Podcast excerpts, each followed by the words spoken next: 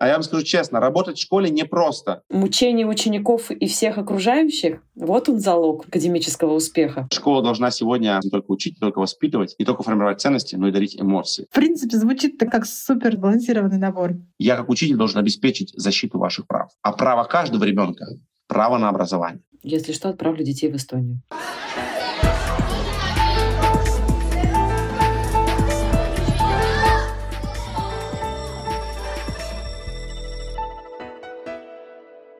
Маша, давай представим нашего сегодняшнего гостя. Это Павел Алонов из Эстонии. Он преподает э, историю и обществоведение. Павел, расскажите немного о себе. Каких классах вы преподаете? Как дошли до такой жизни? Да, здравствуйте. Меня зовут Павел, и мне 39 лет. Я 15 год работаю в одной и той же школе, Таллинская ПАЯ гимназия. Это большая русскоязычная гимназия полного цикла, то есть с 1 по 12 класс. Преподаю я 90% всех своих предметов русскоязычным детям, на эстонском языке. То есть я работаю в основном на эстонском языке с русскоязычными детьми, которые эстонского языка не знают. И использую для этого определенную канадскую программу, называется канадская программа погружения через предмет в язык. Соответственно, моя задача на уроках истории и уроках обществоведения не только научить их каким-то историческим событиям, последствиям, а, причинам этих событий, но и развивать помимо этого еще и знание эстонского языка. И вот 15 лет я работаю по этой непростой программе, и вот приходят к вам пятиклассники, бывает даже семиклассники, восьмиклассники, да и в гимназии такое нередко случается, которые не знают эстонский язык, ты должен учить на этом языке историю обществоведения. Вот это своеобразный вызов, с которым я считаю, справляюсь на четверку, если мы будем использовать школьную такую шкалу оценивания, уже 15 лет. В среднем у меня 27-28 контактных уроков в неделю. Плюс я, помимо этого, еще руковожу международными проектами в нашей школе. Моя задача — написать проект какой-нибудь фонд Европейского Союза или национальный фонд какой-нибудь образовательной истории, выполнить все критерии, и если мой проект, мое ходатайство будет удовлетворено, я получаю финансирование, школа получает финансирование, в течение года-двух мы можем путешествовать по Европе, можем делать какие-то совместные мероприятия, ходить в походы, ну, много-много всего, что обычно в школе происходит. Это моя вторая такая деятельность. Ну и третья деятельность, я еще и классный руководитель, я уже три выпуска выпустил, два девятых, один двенадцатый класс, и сейчас у меня 11 класс заканчивает, в следующем году тоже будет четвертый выпускной класс. И помимо этого я еще пытаюсь организовать в школе вместе с э, руководителем по интересам много различных мероприятий наподобие школьных дискотек э, тематических, наподобие ночевок в школе на рождественских, плюс посвящение в гимназисты выездное, плюс совместные походы ко мне на хутор, где я живу со своими учениками, где мы вместе там валим лес, готовим там, не знаю, большой борщ, суп. Да, этим я занимаюсь уже вот 15 лет. Как только можно все это успеть? Хочется спросить. У меня есть ответ. Хорошо. Когда все не успеете. Это нормальный процесс жизни.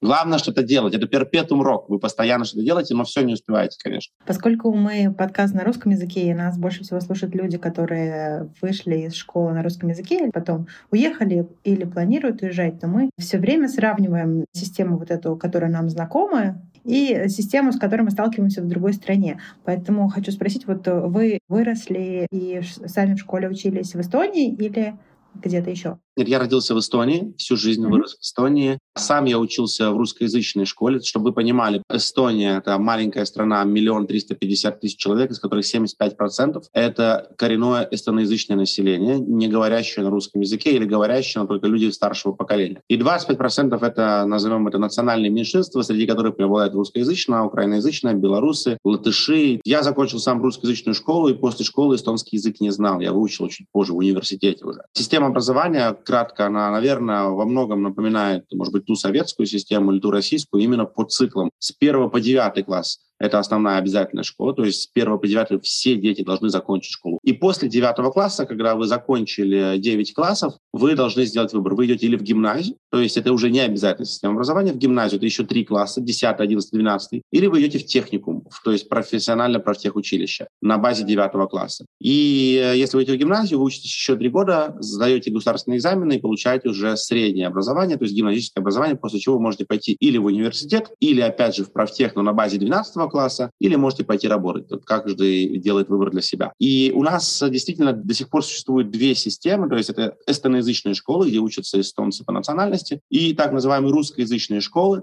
где дети с русскоязычных семей, не владеющие эстонским языком. И вот для того, чтобы помочь им выучить эстонский язык, у нас в Эстонии применяется долгое время, уже последние лет 20-25, программа погружения. Она может быть раннее или позднее погружение. Ранее это означает, что ребенок, идущий в школу с первого класса, более 50% предметов физкультура, музыка, труды, искусство, там, ритмика, эстонский язык, изучает математика на эстонском языке, и только русский язык, литература, и еще, может быть, там пару предметов на русском языке. То есть там такое соотношение в пользу эстонского. Это не просто соотношение, что мы, мы обучаем там, в первом классе, в втором, в третьем детей на эстонском языке. Ты используешь определенную программу, то есть очень много вспомогательных методик, которые помогают ребенку немножечко ориентироваться в этой среде ну, эстоноязычной. Или если родители не хотят, э, чтобы ребенок учился в программе погружения раннего типа с первого класса по пятый, можно отдать его в русскоязычный класс, то есть он будет на русском языке все изучать на русском языке с первого, второго, третьего, четвертый класс, начальная школа. Если он будет все изучать на русском языке, у него будет только эстонский как иностранный, просто как обычный урок, да, как английский язык, как эстонский.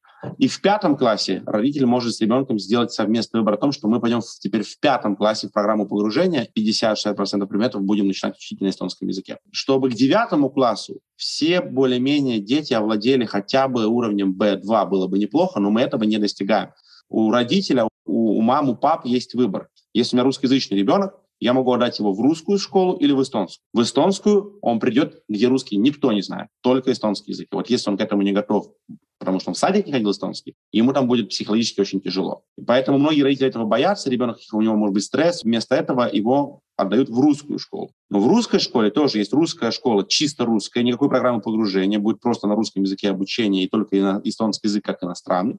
Или же русскоязычная школа, как моя, где мы предлагаем родителям с первого класса выбор. Он может пойти в русскоязычный класс, а может в класс погружения, где на эстонском языке будет более половины предметов. Программа погружения все больше и больше популярна. Просто она должна быть качественной. Вы можете брать учителей, которые классно говорят на эстонском языке и способны заинтересовать детей. Но, допустим, если родители отправили ребенка в программу погружения с первого класса, он может учиться там до девятого класса, и он половину или больше предметов будет учить на эстонском языке. Если они отправили его в русский класс, в русскоязычный класс, он может быть до пятого класса будет в русскоязычном классе, классе, а в пятом родители примут решение, что он пойдет теперь в погружение с пятого класса. Он лучше готов, он не такой маленький. И с пятого класса постепенно предметы будут, наверное, история, опять же, искусство, такие, может быть, социальные предметы, предметы, связанные с физической деятельностью, они будут на эстонском языке. И к девятому классу, благодаря этому, он должен овладеть хорошо эстонский язык, не потеряв при этом знания в предметах. Но в девятом классе они сдают выпускной экзамен, эстонский язык. И вот если дети учатся в русскоязычных классах, не в погружении, то по статистике я не буду сейчас врать, я, может быть, по цифрам могу чуть-чуть ошибиться, но 100 баллов — это максимум за эстонский язык. 60 баллов — это тот уровень, который дает тебе категорию B1, 60 и выше. Так вот, 60 и выше в русскоязычных классах не набирает аж половины и больше. То есть это проблема системы. Они за 9 лет не могут овладеть эстонским язык на уровне B1. Поскольку эта статистика ужасающая, на самом деле, как за 9 лет не выучить стране на B1, то существует программа погружения, именно более интенсивного изучения этого языка. И вот там показатели, если вы закончили или раннюю, или позднюю программу погружения и в девятом классе даете эстонский язык, сдает 95% на B1. Это там уже 80-90 баллов, практически полный класс. То есть, да, вот этот баланс между русскоязычным классом и классом погружения. Но про эстонские школы мы не говорим, там вообще там идеальный эстонский язык, это как родной получается. А необходимость сдать на B1 для того, чтобы потом учиться в гимназии, где почти 70% предметов будет на эстонском языке, и они будут очень сложные. Если ты не к девятому классу не выучен, то гимназия для тебя практически закрыта, ты не сможешь изучать предметы на эстонском языке. Но эта система, которую я сейчас вам описал, она долго действует, сейчас подходит к своему завершению. Почему? Поскольку на фоне международных событий правительство Эстонской Республики приняло решение об обязательном переводе всех русскоязычных школ на эстонский язык обучения к 2030 году. Теперь не останется школ, где можно учиться на русском языке. Все они будут так или иначе обучение проводить на эстонском языке. Но просто тоже у нас были большие споры. Первая идея, которую я, например, поддерживал, если уже переходить, то давайте объединять эстонские детей и русских в одних школах. Но у нас просто как два параллельных мира существуют. Вот эстонская песочница, вот русская песочница. Вот эстонский садик, вот русский садик. Вот эстонская школа, русская. Так не должно быть. Дети должны с детства играть вместе. Тогда не будет никакого языковой проблемы. Но по этой системе не пошли. Не стали объединять русские школы эстонские. Эстонские школы остались эстонскими школами, а русские школы, вот у вас там тысячи русскоязычных детей, у вас 100 русскоязычных учителей, которые должны владеть в совершенстве эстонским языком, и вот они теперь должны общаться на уроке на эстонском языке. Естественной языковой среды не получается. Но это, на мой взгляд, проблема. Мне обидно, что мои дети по-прежнему не встречаются с коренными эстонцами нигде, кроме как случайно в каком-нибудь ресторане или в магазине. Мне кажется, что это не совсем правильно. И с этим переходом сопровождается много проблем. С 2024 года на эстонском языке должны обучаться полностью все первоклашки и все ученики четвертых классов. Но проблема есть какая? У нас огромное количество учителей, заслуженных, опытных и менее опытных, русскоязычных, которые не способны преподавать на эстонском языке. Очень обидно за многих коллег, которые, ну, действительно, я понимаю, что это человеческая трагедия, они отдали жизнь детям 20 лет, 30 лет. И сейчас не буду, наверное, стараться проявить пессимизм, но многие из них эстонский за эти там 2-3 года не выучатся, они уже и за 20 лет не выучили. И они вынуждены будут, скорее всего, школу покинуть. А вот кто придет на место них, это большой вопрос, потому что нет на рынке свободных учителей, готовых и дидактикой владеющих, и педагогикой владеющих, и эстонский язык знающий хорошо. То есть на рынке таких людей сейчас нет. И это уже большая проблема. Звучит, честно говоря, страшно. И за детей, и за учителей, то есть это правда какие-то человеческие трагедии, но, видимо, вопрос острый, который необходимо решать. Из этого рассказа у меня, на самом деле, два больших вопроса. Но первый, а как готовить учителей? Осталось совсем немного лет. Можно ли за это время успеть подготовить, ну это, наверное, не билингвальный, но можно ли, в принципе, за это время успеть подготовить учителей, которые заменят тех, кто, вероятно, выпадет? Э, вы знаете, здесь несколько методик решения этого вопроса. Давайте поговорим на моем примере. Я закончил Таллинский университет по специальности административное управление. То есть я на самом деле подготовленный государственный чиновник. Учился, чтобы работать в министерствах, в местных самоуправлениях. У меня бакалавриат и магистратура 5 лет. Я работал госчиновником. Но потом, поскольку учителей в Эстонии не хватает, у нас есть такая программа, называется она «Молодежь школа». В чем ее суть? Готовим учителей за два года. Внимание, условия наличие было раньше, по крайней мере, магистратуры, то есть ты должен быть в образовании магистр в любой другой специальности, не в педагогике. Сегодня я так понимаю, что даже опустили этот уровень, теперь можно быть и владельцем бакалавриата. И, например, если ты закончил химию, допустим, ты просто химик, или ты, например, не знаю, там, какая-то генная инженерия. Мы все сейчас понимаем, что если ты закончил бакалавриат или магистратуру по генной инженерии или по химии, то ты, в принципе, химию школьную преподавать можешь. То есть ты в систему владел, ты предмет знаешь. Теперь ты идешь и пишешь свое заявление, я хочу быть учителем, и поступаешь в эту программу, и тебя за два года очень интенсивно учат педагогике, детской психологии, философии, дидактике. Два года интенсивно. Причем ты не просто сидишь учишь, тебя сразу с первого года эту программу в школу посылают. Ты тут же начинаешь преподавать, тебе ставят личного дидактика, методиста, тебе ставят ментора, который тебе помогает, и ты за два года пытаешься стать учителем, то есть нарабатываешь руку. Вот я по такой программе пришел в школу. Каждый год, сейчас уже, по-моему, 16-17 у нас год будет такой выпуск, все больше и больше таких учителей идет. И там условия, они все должны владеть эстонским языком. Многие направляются специально в русскоязычные школы, чтобы решить эту проблему. Эта программа очень интенсивная, очень эффективная. Она не покроет, конечно же, дефицит всех учителей, но это я вам просто описал, с помощью чего можно решать эту проблему, с которой мы столкнулись. Это один из способов. Второй. Как высвободить учителей, которые способны преподавать русским детям свой предмет на эстонском языке? У нас вторая реформа идет еще, на вторая.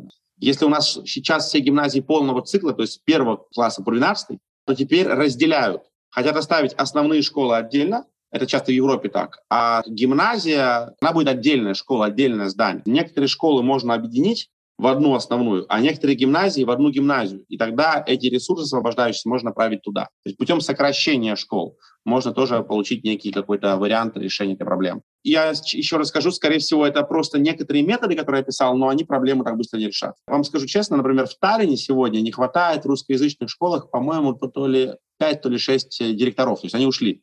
Знаете, почему директора ушли? И не найти новых. В данный такой турбулентный период мало кто хочет идти работать директором в школу, получать по шиям, по мозгам, потому что, а, закон обязывает, чтобы у тебя в каждом классе был учитель, владеющий эстонским языком и преподающий на эстонском языке, но ты как директор не знаешь, ты объявляешь конкурс, и у тебя он проваливается раз за разом.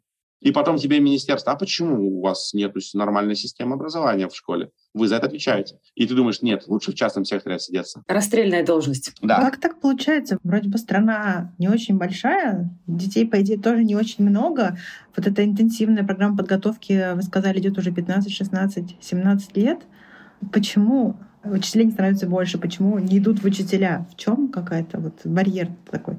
Причин. Ну, давайте анализировать просто, чтобы логическую выстроить цепочку, почему люди не идут учителя. И когда даже приходят, год-два работают и уходят. С января этого года правительство подняло довольно-таки заметно всем ставку, то есть всем учителям в Эстонии. Сейчас в Эстонии ставка учителя при нагрузке 22-23 часа неделю, с проверками контрольной сюда ну, не идет, и без классного руководства зарплата брутто в месяц 1750 евро. Это будет, значит, чистыми 1400 приблизительно. Раньше было меньше, это на 26% подняли зарплату. Если возьмете не 23 часа, а возьмете 30 уроков, то у вас каждый день было по 6 уроков, плюс возьмете классное руководство, то в целом учитель будет получать на руки приблизительно уже, я думаю, 2000, да, 2 200, 2 200 евро. Это уже в целом вроде как неплохая зарплата, кажется, но в частном секторе зарплата все равно выше. То есть ты там 2200 получишь, но за меньший объем работы и за меньший стресс, который ты получаешь в школе. Потому что, а я вам скажу честно, работать в школе непросто. Очень много неоплачиваемой черновой работы, как проверка контрольных работ, организация внеклассной деятельности,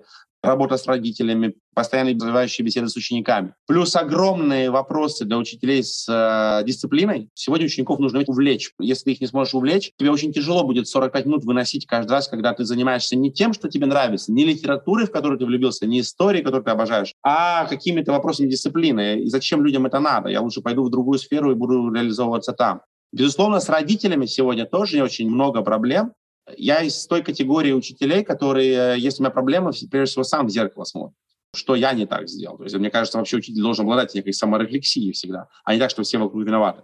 Но сегодня, чтобы быть э, хорошим учителем, недостаточно владеть методикой и предметом. Сегодня ты должен быть дипломатом. Понимаете, вы должны сегодня уметь находить подход к родителям, к детям, к коллегам, учитывая все социальные процессы, в которых мы живем, все социальные нарративы, они все проникаются в школу. Это и вопросы войны, это и вопросы расизма, это вопросы идеологий. Ты окружен различными вопросами ЛГБТ-сообщества. Эти дети окружают тебя, эти родители тебя окружают. И ты должен уметь здесь выстроить такую систему общения со всеми. Ты должен быть высшим дипломатом по натуре. То ты просто сгоришь и уйдешь. У тебя будут постоянные конфликты. Ты не можешь один конфликт потушить, а другой.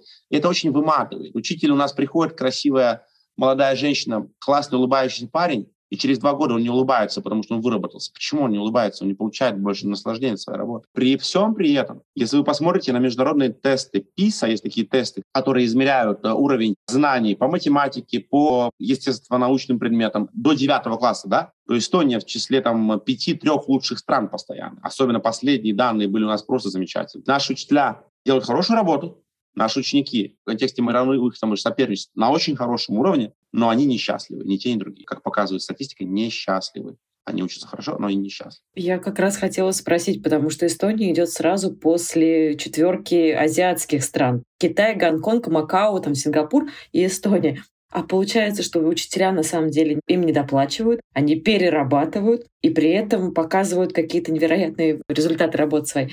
Опять мучение учеников и всех окружающих, вот он залог академического успеха. Я эти тесты ПИСа видел, а мои ну, ребята их решали, а это на развитие функционального чтения. К ним не готовят. В системе образования Эстонии есть очень большие плюсы на, на фоне этих минусов. Прежде всего, это максимальная демократичность у нас нет контроля со стороны государства. У нас школам дана максимальная автономия, максимальная демократичность. Я, как учитель, в контексте общения с государственными органами власти чувствую себя максимально свободно, по-хозяйски. Если ко мне приходит чиновник, который хочет что-то мне сказать, для меня очень важно, как он мне хочет сказать. Или он хочет мне какие-то назидания сказать, что я что-то делаю неправильно, это не пройдет. Я тут же поставлю вопрос боком, покажите, как надо, я готов. Вот неделю я посижу на последней партии. Если вы не можете показать, как надо, тогда ну, не разговаривайте со мной таким образом, разговаривайте, пожалуйста, так конструктивно, да, дипломатично. Что вам не понравилось? Давайте обсудим. Я готов в таком ключе обсудить. Учитель, особенно владеющий эстонским языком, он защищен. У нас учителя действительно знают себе цену. Второй момент. Мы все больше и больше отходим от этого системы образования лекций, учитель источник знаний. У нас очень много групповых работ, очень много творческих работ, очень много обучений вне класса. Вот в чем эстонцы, например, очень сильные?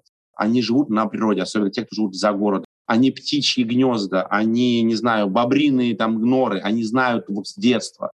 И когда их спрашивают на тестах ПИСа, как устроен наш природный мир, их не надо этому в школе учить, они это знают от природы. Поэтому они по этим показателям будут лучшие в мире. Математика, да, математика, наверное, классическая нарежка, там ничего нового такого не придумано. Просто ее пытаются сделать более практичной. Задание должно быть не просто теория, но оно и показать, как оно на практике исследуется. Система образования в этом отношении гибкая, современная, очень быстро меняется, такая активная. И нет такого какого назидания сверху. Его становится все меньше и меньше, и очень резко меньше. И поэтому я думаю, что у нас такие хорошие баллы. У нас дети свободные, можно быть кем ты хочешь, можно свободно выражать свое мнение. У меня в классе, например, по истории, по обществоведению всегда есть сторонники коммунизма, дети, которые только формируют, сторонники расизма есть, сторонники сексизма есть. Они у меня есть. Но вы понимаете, я как учитель не буду им говорить, что я прав, они нет. Я буду с ними это обсуждать в совсем другом ключе. Я говорю, ребят, Давайте почитаем этот текст, этот, этот, какой вас убедил, какой нет. Но я скажу так, вы можете быть кем хотите, потому что если я скажу, что вы расист и вы не правы, вот просто поймите педагогику. Этот ребенок для вас потерян навсегда. Он вам больше никогда ничего не скажет, он будет не любить ваш урок. Так не работает система с детьми. Ребенок в своем возрасте, когда он ищет путь становления, имеет право ошибаться. Он сегодня расист, но завтра благодаря спокойной, знаете, вот, ой, он там что-то сейчас показал усы Гитлера. Трагедия.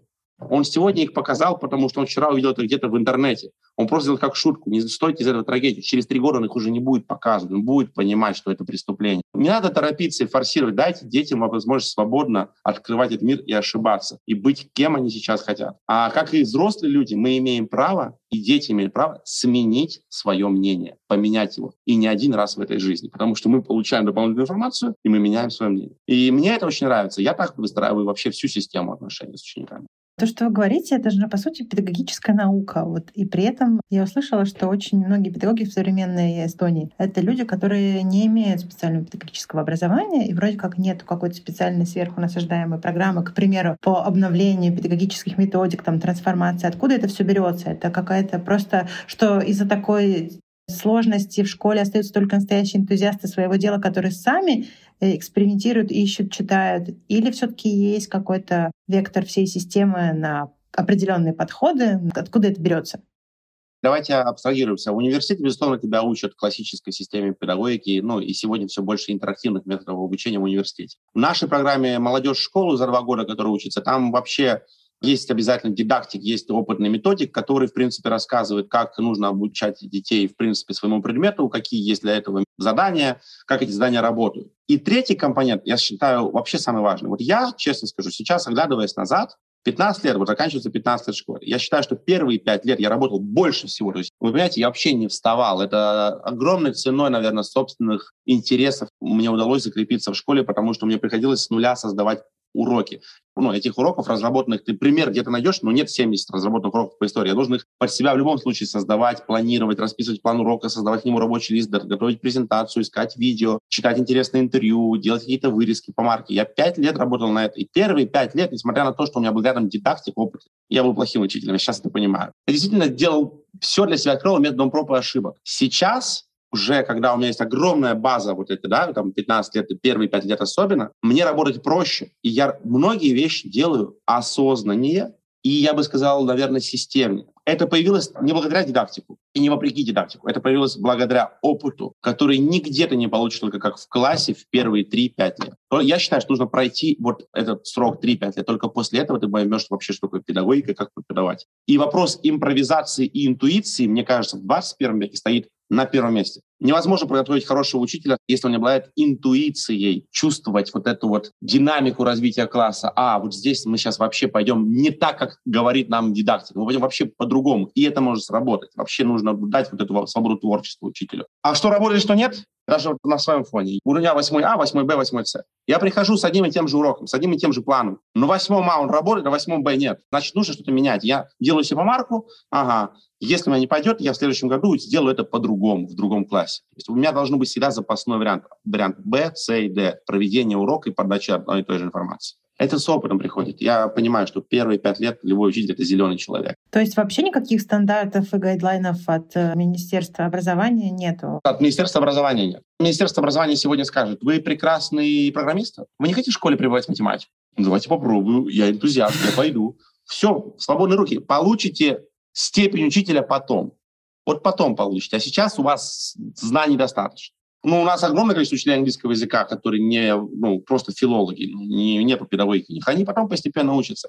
Я вообще считаю, учиться это полезно. Учиться, потому что обучение заставляет тебя рефлексировать, да, анализировать. Но в школе можно справиться изначально и без этого. Просто, ну, вы набьете немножко шишек. Вы не испортите детей, вы не успеете их испортить, потому что не только вы одни с ними работаете, там есть и другие учителя. Но набив шишек, вы станете только так лучшим учителем. Ну, ну, но при этом учиться, конечно, нужно. Мне очень помогла дидактика, очень помогла, особенно детская психология, например. Особенно, например, вот в чем я, например, полностью не соображаю 15 лет, это работа с детьми с особыми потребностями. Я не знаю, как с такими детьми работать. Я не, ну, мои методы с ними не работают. Это отдельное образование, то есть я в этой сфере вообще не соображаю, но есть учителя, которые вот с такими детьми могут чего-то достигать. Если мне посадят такого ребенка в класс, я подниму руку и скажу, я не знаю, я не умею. Вот правда, не умею. У меня не было такого опыта. Мне нужно отдельно учиться. А что тогда происходит, если приходит э, ребенок в спектр? У нас в Эстонии нет такого инклюзивного образования, как во многих. А, то есть у них они идут через отдельные школы? отдельные школы, да. У нас может быть ребенок с проблемами с дисциплинами в классе, тогда он будет учиться в этой школе, но на некоторых уроках отдельно,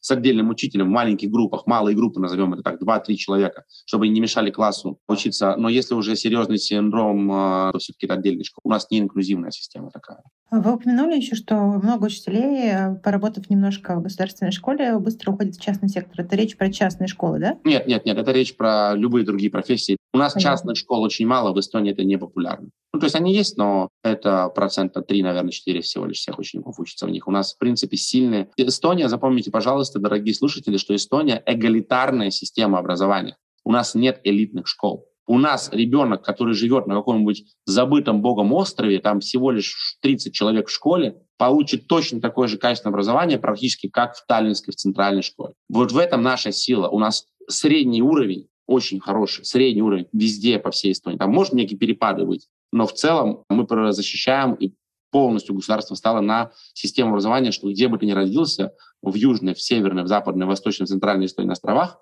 у каждого ребенка должен быть доступ к хорошему образованию. Это очень важно. В Америке, например, не так. Маша, мы с тобой это недавно обсуждали, что, например, в Германии это огромная проблема, что школа от района к району очень сильно отличается. Про США молчим, там это главный критерий для выбора, где ты купишь себе дом, это zip-индекс, к которому относится и какой у тебя школьный дистрикт. Как Эстония этого добивается? Почему? Главная причина — это то, что мы очень маленькая страна. Ну что, миллион триста пятьдесят тысяч. Здесь каждый человек другой. Мой сосед, например, месяц. Ну, конечно, мы живем в одни... У нас нет элитных районов. Ну, то есть они есть богатые районы, назовем их элитные, но это там школа будет такая же, как в обычном спальном районе. Наша сила в том, что мы маленькая страна, и правильную политику. Мы не позволяли неким школам, которые, может быть, хотели претендовать на элитность, каких-то особых условий, особых законов каких-то защитных. То есть это ничего нет. У всех одинаковые условия. Конечно, они могут отбирать детей, но в целом мы сейчас пропагандируем такую систему, что с первый класс детей школы не отбирают. Это очень мало. Там специфические школы, там английского языка, математическую школу могут такой выбор сделать. А в целом живешь здесь, неважно, какой у тебя уровень знаний, тебя прописывают по месту жительства. Вот и все. А по месту жительства у тебя ну, будет школа такая же, как и в центре. А профилирование есть в средней школе вот на физмат, э, гуманитарное? Школа очень автономна, поэтому каждая гимназия сама вольна составлять практически свою программу обучения. Там есть некоторые заданные стандарты государственные, сколько там предметов математики, часов математики должно быть, какие там главные умения, навыки вы должны их научить, там, делить, сложить, умножить. Но помимо предметов профилированных, то есть каждая школа может придумать очень много предметов по выбору. Создавайте такую школу, которую вы хотите, выбирайте ей собственное лицо. Театральные уроки, пожалуйста, уроки театра. Глобальный мир, проблемы третьих стран, третьего мира, пожалуйста, вводите этот предмет. Медиа, свобода слова, пожалуйста, вводите предмет. То есть это очень много. Нужно просто выяснять, что тебе нравится. Ну и так делают, да? Да-да-да, так делают. И в нашей школе такого очень много. Ну а заметили какой-то уклон, типа вот мода сейчас пошла, да, на STEM, там, эти science, э, математика, очень сильно, конечно, мне кажется, сейчас еще, знаете, какая система у нас? Это медицина. очень многим нравится медицина. Если школа предлагает только анатомию, сотрудничество с какими-нибудь медицинскими учреждениями, то вот девочкам очень, например, это нравится. Они сразу хотят в такую гимназию пойти. Программирование, безусловно, тоже пользуется большой популярностью. Ну, вообще точно науки, да, они сегодня набирают популярность. И языки языковые. Гуманитарные и социальные науки, к сожалению, не так популярны. У меня вопрос. Я знаю, что Эстония — это самая дигитализированная страна в мире, не только в Европе. И вот как раз-таки к разговору о STEM и программировании. Это на школе как-то отображается? Что вы имеете в виду как-то? Мы говорим о том, что в Эстонии очень сильное электронное правительство, огромное количество диджитал-услуг, которые доступны через интернет. И, в принципе, все можно сделать удаленно и с помощью того, как выстроена система внутри. Вот в школе это есть. То есть я даже не говорю не про то, чтобы очень много там с планшетами работали. Я, не, честно говоря, не уверена, что работать много с планшетами в школе — это хорошо. Для меня это открытый вопрос. Мне скорее интересно, влияет ли общий настрой страны подход к дигитализации услуг на то, как это в школе преподается или, может быть, через что преподается и с каким направленностью? Первый момент. Школы Эстонии очень хорошо оснащены с точки зрения компьютера и интерактивных досок. То есть если ты сегодня учитель скажешь, мне нужна самая последняя версия интерактивной доски, она у тебя будет. Это не проблема. У нас огромное количество учебных приложений, которые учителя обучаются, владеют. Там, я не говорю какой-то элементарный всем известный Kahoot игре. Нет, мы говорим о чем-то более сложном, да, для математики, там, для действительно, может быть, истории. Это все тоже очень доступно и хорошо развито. Мы даже говорим о том, что у нас все учебники, действительно, вот вы говорите о планшетах, сканированы в одну программу. И в целом, если мы сегодня, у школы есть деньги, она может оплатить, то ученики даже не обязаны носить учебники. Он может действительно учебник иметь только вот в планшете. Заходит, этот самый бумажный учебник будет у него там. И я тоже, например, э, не часто этим пользуюсь. У меня есть выбор. Вот я могу свою систему обучения выстроить на своих уроках через планшеты, через такие электронные учебники, чтобы ученик не носил вообще учебник. Но я так не делаю. Вы меня спросите, почему? Одно дело привычки, другое дело может быть, я в этом вопросе консервативен. Ну, как-то вот душа лежит к учебнику, и все. Вот взял, потрогал. Не знаю, мне нравится. Я вообще, знаете, что замечаю? Современная школа отстает от того темпа, в котором развивается мир, и от той дигитализации, от тех социальных сетей, от тех возможностей самообразования, которые есть сегодня вокруг школы и вне школы. Я вот что замечаю, может быть, и мое мнение ошибочно, но вот чем быстрее темп и динамика ухода в дигитализацию, в общение в социальных сетях, как мы сейчас с вами общаемся, и школа за этим не поспевает, тем ценнее для учеников становится школа, что это, по сути, сегодня во многом является единственным местом, где можно общаться в реальности. И мне кажется, если так это получится, в этом будет ее самая большая ценность. Это будет, может быть, тем островком прошлой жизни, где люди могут быть теми людьми, которые бы были еще без компьютера, потому что мы можем здесь действительно поиграть в классики вместе, в шахматы не в компьютере, а в реальности, взяться за учебник, которого, в принципе, за школьной жизнью уже нет. В этом, может быть, даже, может быть, будет совсем не принцип отставания, а может быть даже и какой-то элитарность школы по отношению ко всему тому, что происходит в обществе. Просто я об этом задумываюсь иногда. Я вижу, что ученики после лета приходят в школу, просто они соскучились по общению. Они хотят играть, они хотят бегать, они хотят делиться информацией. И я вот, честно сказать, для себя, например, даже приоритеты поменял. Я как учитель и как руководитель проектов сегодня даже акцент делаю во многом не на знаниях, которые, а на эмоциях, которые я могу подарить. Для, них сегодня поход — это событие года. Поход с палаткой для ребенка — событие года. То есть все, он об этом будет рассказывать потом всегда.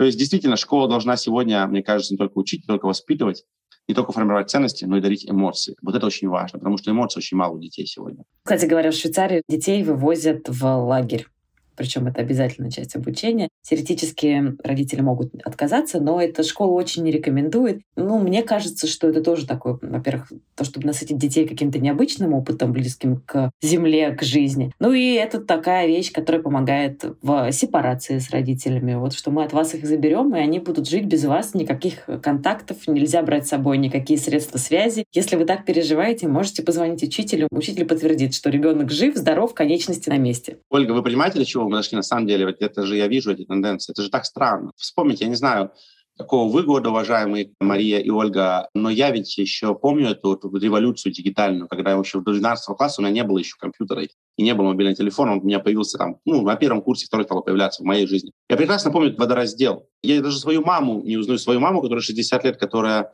Когда я уходил маленький в 14-12 лет гулять, и не было мобильных телефонов, и меня целый день не было. Все было нормально. Сегодня ее внук не может шага не ступить, чтобы она не знала, где он без телефона. Эта трансформация мне не очень нравится, потому что мы как будто бы подозреваем везде, где-то в нашей жизни какой-то подвох, несчастье. Ну, так жить нельзя, мне кажется. Родители очень сильно беспокоятся и тем самым ограничивают развитие своих детей.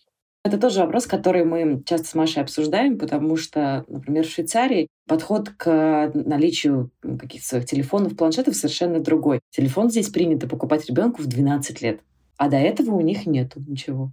В лучшем случае у них может быть планшет, но и то это не рекомендуется. Плюс есть обязательные правила, которые каждый ребенок подписывает о правилах поведения в социальных сетях и общения в социальных сетях, о том, какие ты должен манеры поддерживать, чем ты можешь делиться, чем ты не можешь делиться. Я лично вижу в этом честно говоря, какую-то разницу между, условно, нашими странами постсоветскими и западными странами. Страны, которые более богатые, действительно стараются как можно дольше держать детей от влияния социальных сетей и всего интернета. Потому что оно, правда, на данный момент достаточно questionable. Но у нас нет достаточно аналитики, аналитических данных, к чему это все приведет. Мы можем все с вами спорить, предполагать, но конкретно мы не знаем, к чему это приводит. Поэтому мы поисках. Мы прощупываем почву влияния всего этого digital, да, ресурсов на будущее детей. Я могу, не, не могу сказать ничего плохого, ничего хорошего. У меня, как у обычных людей, хоть и опытного учителя, тоже есть сомнения, но есть и поддержки. Вопросов много, ответов нет. Баланс у вас, по крайней мере, есть. Вы говорите, что в школе используете приложения, вполне современные и довольно большой их инструментарий, но в то же время с детьми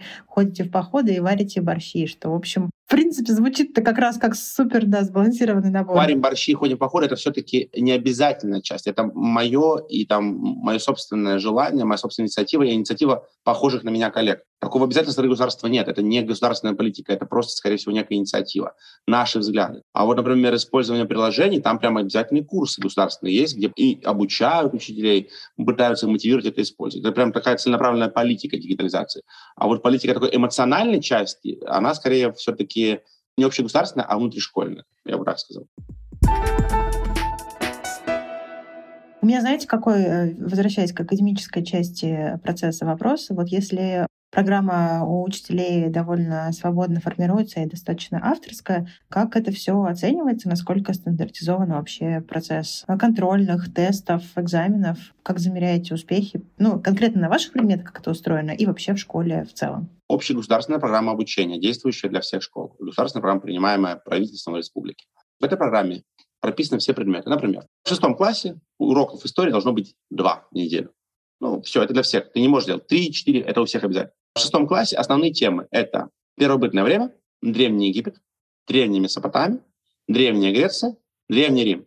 Дальше описаны, какие темы учитель мог бы затронуть совет, там написано, какие темы, там, не знаю, условно говоря, сравнение Афин и Спарты, да, демократические Афины и аристократическая Спарта. Там, ну или, например, зарождение древнегреческого алфавита, его влияние на формирование греческой нации. Ну или, например, там Александр Македонский и греко-персидские войны.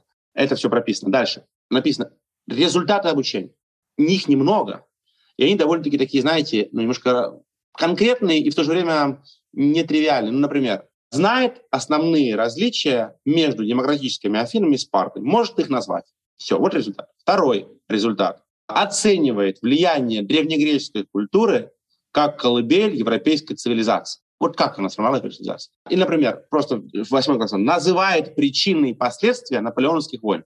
То есть я знаю, что если написано «называет причины и последствия наполеоновских войн», как я эти наполеоновские войны приведу? Это мое решение. Один учитель так, другой так. Один там пять уроков, я два урока. Но потом придет, например, условно говоря, какая-то... Ну, у нас нет экзамена по истории сейчас в восьмом классе, там он только в девятом, и то по выбору. Но придет уровневая работа государственная, срез. Я знаю, что спросит. Я знаю, его спросят. Назови две причины наполеоновских войн Европы. Назови два последствия, три последствия, три балла дает. Если он называет, все, он выучил. А дальше я могу плясать и, и делать акценты там, где я хочу. На внешности Наполеона или на его письмах Джозефины. Давайте почитаем сегодня письма Наполеона к Джозефине. Я очень люблю. Это вообще никак не касается. Навряд ли это... Ну, то есть нет такого результата. Он должен знать смысл писем Наполеона к Джозефине. Такого нет. Но я хочу показать, как писал человек, лидер Франции, условно, в 19 веке, какие письма он писал, и говорю, ребят, ребят, а теперь вы смогли бы сегодня, в 21 веке, что-то подобное писать? Посмотрите, чувственный человек, человек, захвативший практически всю Европу, какие письма, страдалец. Давайте, и они слушают, и это реальное письмо, понимаете? И его никогда это не спросят на уровневой работе. Ну окей, ну, завалится на уровневую работу. Мне напишут, ну, вот у вас такие-то результаты, обратите внимание на это, на это, на это в будущем. Хорошо, спасибо, обращу. И все, иду дальше. У меня сыну 12 лет, и он буквально вот позавчера мне же говорил, что два его нелюбимых самых предмета — это русский и история.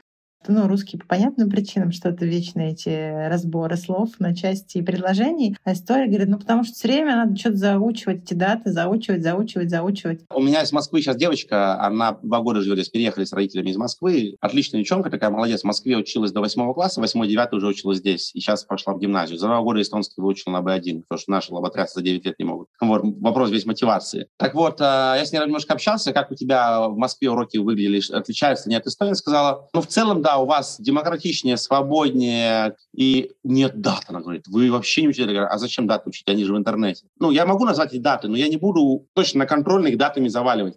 Я все-таки еще раз, мы анализируем причины исторических процессов, последствия и роль личности в этих процессах. Я помню, я тоже даты изучал, постоянно записывал. Сегодня мы от этого отошли все больше и больше. Да, для игры «Что, где, когда» брейн-ринга это может пригодиться. У нас такое, знаете, какое написано в результатах обучения? Ориентируется во времени. Он, не может быть, не знает, условно говоря, когда был день взятия Бастилии, хотя я ему скажу на уроке. То есть даже он ее на контроле не назовет, он пятерку может по-прежнему получить, потому что пятерка это с 20-20 баллов. Он не назвал день взятия Бастилии, он не назвал дату Великой Французской революции, когда началась, когда закончилась, но он назвал все причины, все последствия всех участников и их роли.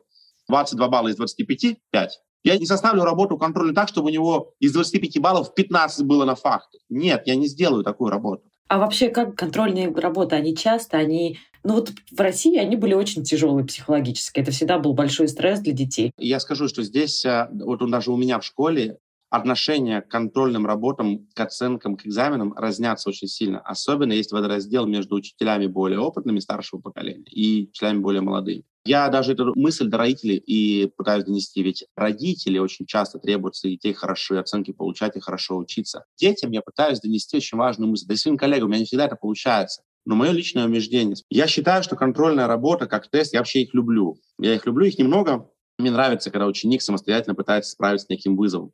Это хорошо. И оценки, я к ним отношусь очень философски. Три, четыре, пять — это не самое важное в жизни мы переоцениваем значение оценки и контрольной, но недооцениваем сам процесс обучения. Оценка нужна, но важнее, что стоит за этой оценкой. У нас в Эстонии от 50 до 74 процентов это 3 за работу. И я всегда говорю, ребенок получил из 100 процентов 72 процента. Это огромно, это классный результат, 72 процента. Да, у него будет 3, но это 72 процента. Вы поймите, это очень хороший результат, он много знал. И родители все равно не понимают, нет, должно быть 76%, тогда будет 4. Окей, 73%, 75%, здесь 3, здесь 4. Что изменилось? И все равно, в чем проблема? У нас есть учителя, которые скажут, запугают, а от этой контроля зависит все. И поэтому ребенок будет стресс, потому что ему посыл учитель какой Нет, не зависит твоя, твоя жизнь от этого. Совершенно не зависит. От других факторов она зависит. Готовиться надо, учиться надо. Но неудача, имеем право неудачу, это тебе обратная связь, поработай над этой темой сам. Но у меня не получается это мировоззрение изменить. Наши дети тоже находятся до сих пор из-за контрольных стрессе. А вот эти баллы итоговые, средние, они насколько вообще влияют действительно на будущее? То есть вот про поступление в университет, например. Это вопрос еще более философский. У нас в университет поступить сегодня очень легко. Проблема не с тем, что поступить в университет. Проблема в том, что люди поступают в университет и через полгода бросают и не учатся. Вот с этим проблема. Ну, я всегда, я же замечаю это. Я говорю, ты поступишь, ты поступишь. Небольшая конкуренция, у нас много в университете мест. Более-менее сносно троечник спокойно поступит в университет. Но проблема в том, что он учиться перестает в университете. Ему неинтересно, лень или еще что-то. Вот в этом больше проблема, не с поступлением. Маша задумалась, видимо, про университет. Я все-таки про техническую сторону э, принимают в университет по итогам выпускных оценок или там есть экзамены? Оценки не играют большой роли по госэкзамену. Вот математика, эстонский, английский, более-менее средне сдал, пройдешь. Ну, из 100 баллов математику наберешь 55, в университет технически поступишь. По-эстонски из 170-80 наберешь, поступишь. Это не проблема. А вот будешь ли ты учиться, с этим больше проблем. То есть это даже не вопрос о того, что их отчислят, а это вопрос того, что дети сами бросают. Не хватает какой-то мотивации. Да, ой, не мое, ой, не нравится. Вообще у нас в Эстонии сейчас часто говорят, проблема не с математикой или с историей, проблема в том, что мы не можем научить детей учиться. Я тоже всегда говорю, что, безусловно, классно было бы учиться играть весело весело, но процесс обучения — это еще и рутина. Это иногда грустно, это иногда трудно, это бывает сложно, но это тоже нужно пережить эти моменты. То есть не будет всегда весело. Из этих 70 уроков у тебя будет весело 15, 15 будет скучно, 20 будет так себе, ну и 20 будет вам непредсказуемо. Вот так вот будет система обучения. Поэтому да, даже если у вас там средний балл в аттестате 3,7, 3,5, 3,4, но ты при этом сдал сносный экзамен, ты поступишь в Эстонию. В Эстонии несложно поступить в университет, они еще и бесплатные. Если что, отправлю детей в Эстонию. Да, если у них есть вид на жительство в Европейском Союзе, они спокойно могут здесь поступить в любой университет. Но у них будут ограничения, потому что у нас в университетах эстоноязычное образование, да, или же англоязычное. То есть им будут проходить англоязычные программы. Вот англоязычные программы — это единственные, которые платные и довольно-таки дорогие. А эстоноязычные, они бесплатные. Это был такой прекрасный план, если вдруг у них будут сложности. На самом деле, мне еще очень интересно, что такое обществознание в Эстонии. В обществознании в школе у нас было два учителя. Наверное, их было все-таки больше, но запомнилось мне два. Один был очень пожилой ветеран, который любил рассказывать, как самогон гнать. В принципе, вообще к общественному имеет отношение, но очень опосредованно. И там что-то, мне кажется, про противогазы было. А другая учительница была, мне кажется, свежая выпускница, которая, наверное, была, в принципе, мечтой и грезой всех мальчиков нашего класса. Она была прекрасная, веселая и очень молодая и привлекательная. Но чему там учили, я не помню. Да, нет, я очень люблю этот предмет. Я вообще считаю, что он один из самых важных. Он преподается только в шестом, только в девятом и только в двенадцатом классе. Только вот в третьи года. Шестой, девятый, двенадцатый. Я работаю с девятой, двенадцатой, когда дети выходят из школы. Это предмет подготавливает их к миру, который ждет их за дверьми. Просто приведу вам блоки, что там изучается. Первый блок – синтез современного общества переход от аграрного к индустриальному, от индустриального к постиндустриальному, от постиндустриального к информационному и поиск себя в этом обществе, если ты окажешься в таком обществе. Социализация, процесс социализации в обществе. Кто я, как найти свое место здесь, какие проблемы с дискриминацией, проблемы с социальным отчуждением, социальным расслоением, что такое социальная связность, что такое толерантность, что такое терпимость, что такое дискриминация, виды дискриминации, половая, возрастная, расовая дискриминация, религиозная дискриминация. То есть все вот это, все, что наше общество, люди нас окружают, как найти с ними общий язык, как с ними выстроить коммуникацию. Следующий блок — это права человека и обязанности человека. Какие права, какие документы защищают, как отстаивать свои права, какие организации защищают права человека. Конституция Эстонской Республики, какие права там прописаны, как за них бороться. Следующее — это роль медиа в современном обществе. Пропаганда, медийные источники, fake news, газеты, журналы плюс телевидение, как анализировать, отличить э, правильный факт от мнения. Следующее — это государственные органы власти Эстонии. Как они функционируют, как они избираются. Почему важно ходить на выборы? Очень важно. Выборы, выборы, еще раз выборы. Вы несете ответственность за будущее. Я этому уделяю очень много внимания. Выборы в Европарламент, выборы в парламент в Риге, Когу, Эстонии, выборы в местное самоуправление. Роль парламента, правительства, судебная система Эстонии, президент, его значение, детский омбудсмен, канцлер права, вся эта система, местное самоуправление, какие вопросы они решают. Следующее — гражданское общество, формирование настоящего гражданина. Кто такой настоящий гражданин? Чем он отличается от обычного обывателя? Действия в кризисных ситуациях, оказание первой помощи. Потом экономика, карманные деньги, общество потребления, налоговая система Эстонии, зарплата, зарплата в конверте, брутто, нетто, как высчитывается, какие налоги. То есть это все распределено на год, это очень-очень классно. Я всегда детям говорю, это самый практичный пример в школе. Вот вы выходите, это вам все это надо.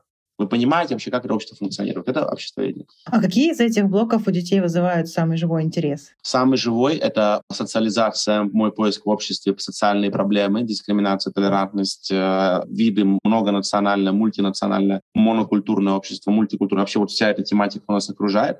Второй блок, э, который мне очень нравится, это гражданское общество, волонтерская деятельность, э, плюсы и минусы волонтерской деятельности. Вот это очень тематика нравится. Самое сложное, конечно, государственные институты власти. Это немножко меньше нравится, но это тоже важно знать, как они формируются. И идеологии партии, партии Эстонии, какие интересы они отстаивают, чем друг от друга отличаются. Консерватизм, либерализм, социализм, марксизм, партия зеленых, феминизм. Это очень нравится им, конечно. Очень интересные дискуссионные уроки получаются.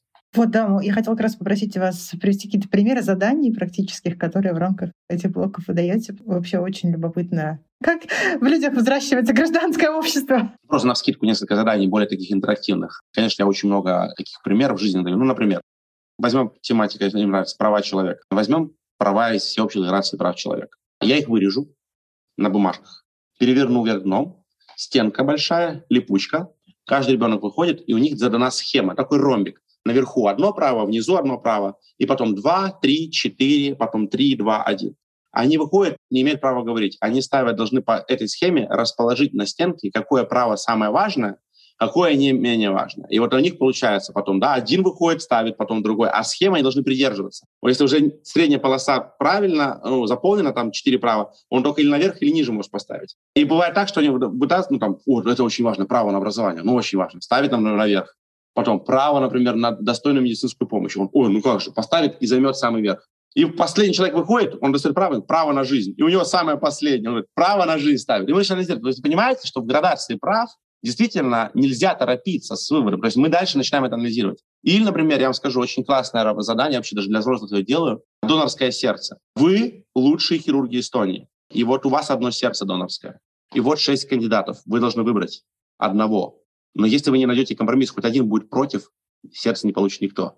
И вот начинают обсуждать, спорить. А там много-много выхлопов из этой задания. Очень много выхлопов. Ну или дебаты. Мы делаем судебные решения. Вот суд по правам, европейским правам человека в какой-то ситуации вынес такое-то решение. Одна точка зрения адвокат, другой прокурор, и вот они перед классом обсуждают, они готовятся к этому. Мы этого очень много делаем. Рисунок. Он рисует, визуализирует дома, как он это видит, потом выходит в класс и рассказывает. Вот это, например, право на жизнь, я вижу его так. Это право на образование, я вижу его так. Ну, хороший такой практический урок на самом деле. Сейчас кратко описал, на самом деле, да, этого много, целая серия. Я еще хотела про количество детей в классе поговорить. Вот мы э, сколько уже провели разговоров, довольно часто слышим вот это мнение, что как только становится меньше детей, там маленькая группа 12-14 человек, э, прям кратно прирастает эффективность учебного процесса, учителю комфортно, детям комфортно, все ведут себя прекрасно, как будто бы это прям вот такая серебряная пуля, которая могла бы решить множество проблем в современной школе. А вы говорите, у вас 30 человек, но при этом тяжело, да, но получается все равно это как-то побороть, и детям и в очень такой классной форме что-то рассказывать, и дети отзываются, и все участвуют. Что вообще думаете по этому поводу? К сожалению, не, не имею возможности э, работать в маленьких классах на там, 14-15 человек, я работаю в больших, но я не буду скрывать, если бы у меня было 14-15, я честно скажу, у меня было бы результаты выше. Они и так неплохие, но они были бы выше, это правда у меня был бы доступ к каждому ученика, персонализированный подход, более лучший контакт, э, более тесная связь, это правда. В классе в 30 человек ну, я очень много выпускаю. У меня просто нет возможности до каждого достучаться. Вы знаете, у вас может быть 10 человек, но если перед ними учитель никакой, ну, тогда не будет результата. Да? То есть должен быть хороший учитель, качественный, и чем меньше группа, тем эффективнее будет, да. Но так это просто дорого. Ну, это очень дорого для системы образования. Кажется, такая ну, довольно распространенная история про то, что там один, не один, два, ну что есть какие-то дети, которые, например, хулиганят, не слушают и так далее, но, тем не менее, они в классе и мешают учителю вести урок. Такая частая проблема. Что вообще делать учителю? У меня нет такой проблемы. Вот я не хочу сейчас браварствовать, да, вот честно скажу. У меня вот что, может быть, почему я в школе задержался, почему мне здесь нравится. У меня нет проблем с дисциплиной нигде и никогда и не было. Я не знаю, как... У меня, то есть, те же самые ученики, но мне удается. За счет чего? Может быть, я определенный ну, жестких правил человек. То есть есть рамки. Нужно уметь играть голосом, нужно уметь играть интонацией, нужно до конца вести свои принципы, до конца стоять за них перед ребенком. При этом нужно ребенка любить и уважать. Когда ты говоришь очень уверенно, если ты еще юридически подкован, и к тебе приходит 7-8-классник, который тебя сейчас будет тестировать, я начинаю с этого. Ребята, у вас у всех есть права, и я готов эти права защищать. У вас есть право на жизнь, право на свободу своего мнения. Право не учиться у вас тоже есть сейчас. Право учиться по-своему. Но вы знаете, что я вам скажу? Я как учитель должен обеспечить защиту ваших прав. А право каждого ребенка, беру Конституцию, прям понимаю, начитаю параграф, право на образование. И если кто-то из вас не хочет учиться, пожалуйста, не учись.